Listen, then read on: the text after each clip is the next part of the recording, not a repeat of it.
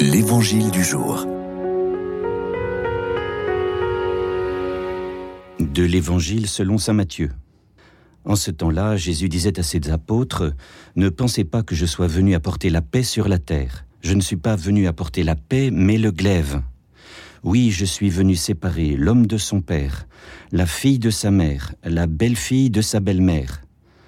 On aura pour ennemis les gens de sa propre maison. Celui qui aime son père ou sa mère plus que moi n'est pas digne de moi. Celui qui aime son fils ou sa fille plus que moi n'est pas digne de moi. Celui qui ne prend pas sa croix et ne me suit pas n'est pas digne de moi. Qui a trouvé sa vie la perdra, qui a perdu sa vie à cause de moi la trouvera. Qui vous accueille m'accueille, qui m'accueille accueille celui qui m'a envoyé. Qui accueille un prophète en sa qualité de prophète, recevra une récompense de prophète. Qui accueille un homme juste en sa qualité de juste recevra une récompense de juste. Et celui qui donnera à boire même un simple verre d'eau fraîche à l'un de ses petits en sa qualité de disciple, Amen, je vous le dis, non, il ne perdra pas sa récompense. Lorsque Jésus eut terminé les instructions qu'il donnait à ses douze disciples, il partit de là pour enseigner et proclamer la parole dans les villes du pays.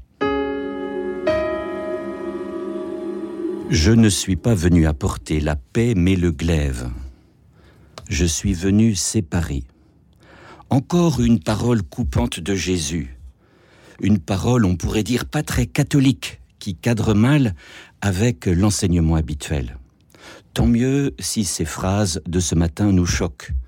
L'enjeu est de croire qu'il y a une bonne nouvelle cachée dessous, laquelle il paraît qu'on traduit ici le mot glaive, le mot grec, non pas comme une épée de gladiateur, mais ce mot glaive désigne en fait le couteau ordinaire que chacun à l'époque de Jésus avait près de lui et dont il se servait quotidiennement. Jésus est en train de nous dire qu'il faut que ton couteau du disciple fasse ton travail de séparation chaque jour. Par exemple, qu'il sépare peu à peu l'enfant que tu es devenu adulte de ses parents, et réciproquement. Que le couteau et la parole coupent dans la famille tous les liens de possessivité, de jalousie, de ressentiment, de revanche.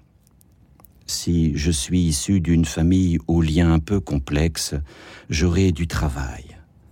En ce temps d'été où souvent nos familles sont réunies sous le même toit alors que nous ne sommes plus faits pour vivre ensemble, ce couteau peut aussi servir.